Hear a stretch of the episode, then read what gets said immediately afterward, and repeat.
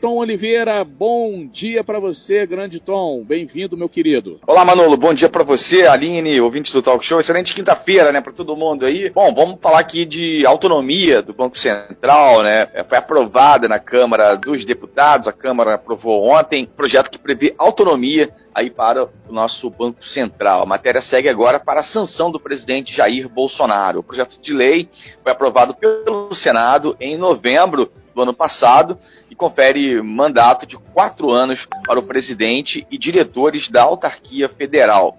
O texto estabelece que o Banco Central passa a se classificar como autarquia de natureza especial caracterizada pela ausência de vinculação a ministério, de tutela ou de subordinação hierárquica. Para o relator do projeto de lei, o deputado Silvio Costa Filho, do Republicanos, e a medida vai melhorar a nota do Brasil em relação aos investimentos internacionais. O parlamentar reiterou que a proposta é discutida uh, no Congresso há 27 anos. Há muito tempo se discute a questão da autonomia do Banco Central e aí agora foi aprovado tanto na Câmara como no Senado e vai para a sanção do presidente Jair Bolsonaro e ele deve dar aquela canetada.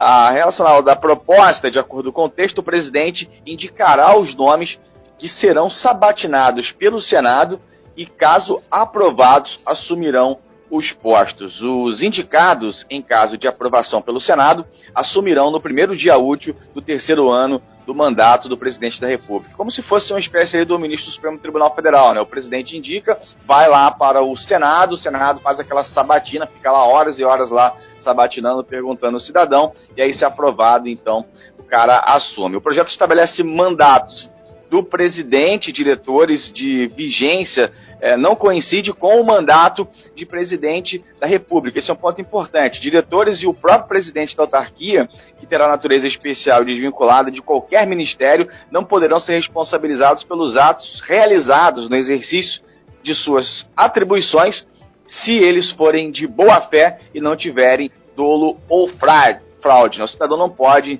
é, sacanear o banco ou enfim, atos de corrupção, por exemplo. Né? Essa regra também se aplica aos servidores e ex-servidores das carreiras do Banco Central e aos ex-ocupantes dos cargos da diretoria. O texto prevê também, pessoal, que o presidente do Banco Central deve apresentar a cada semestre ao Senado relatórios de inflação e de estabilidade financeira, explicando as decisões tomadas. Então, autonomia do Banco Central vai agora para a sanção do presidente Jair Bolsonaro. Ele deve dar aquela canetada e o Banco Central agora terá aí é, o presidente provavelmente ali sabatinado pelo Senado. Isso não acontece hoje, Aline Campos. Vamos em frente. É isso aí, Tom Oliveira. Obrigada, viu, pelas suas informações, essa atualização aí do mundo mágico de Brasília, né? Onde tudo acontece e onde nada acontece. 8 e 19 você interage com o jornalismo da Costa Azul através do WhatsApp. 2433651588.